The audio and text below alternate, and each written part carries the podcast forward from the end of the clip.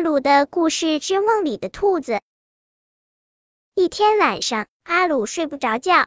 我试试数兔子。阿鲁记得奶奶说过这个办法，于是他开始数起了兔子：一只兔子，两只兔子，三只兔子。可是，一直数到第一百只兔子，阿鲁还是没有睡着。突然，不知从哪儿来了一只真的兔子，它咧开三瓣嘴，对阿鲁说：“跟我来吧。”阿鲁跟着兔子来到了野外，一路上他好奇地东猜西猜，这是一只会魔法的兔子吗？他发现了什么秘密？要带我到哪里去？走到一座树林边，兔子停了下来，他回头朝阿鲁调皮的眨眨眼睛，开始玩起了跳跃的游戏。一、二、三，兔子数着，它跳得越来越高了。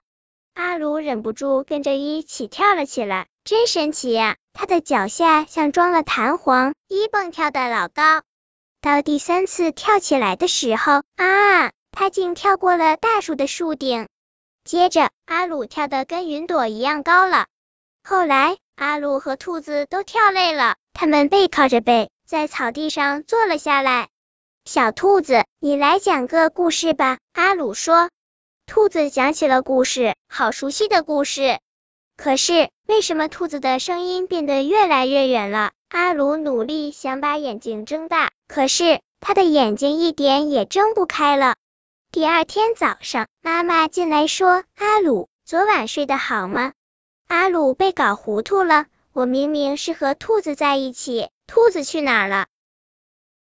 本篇故事就到这里，喜欢我的朋友可以点击订阅关注我，每日更新，不见不散。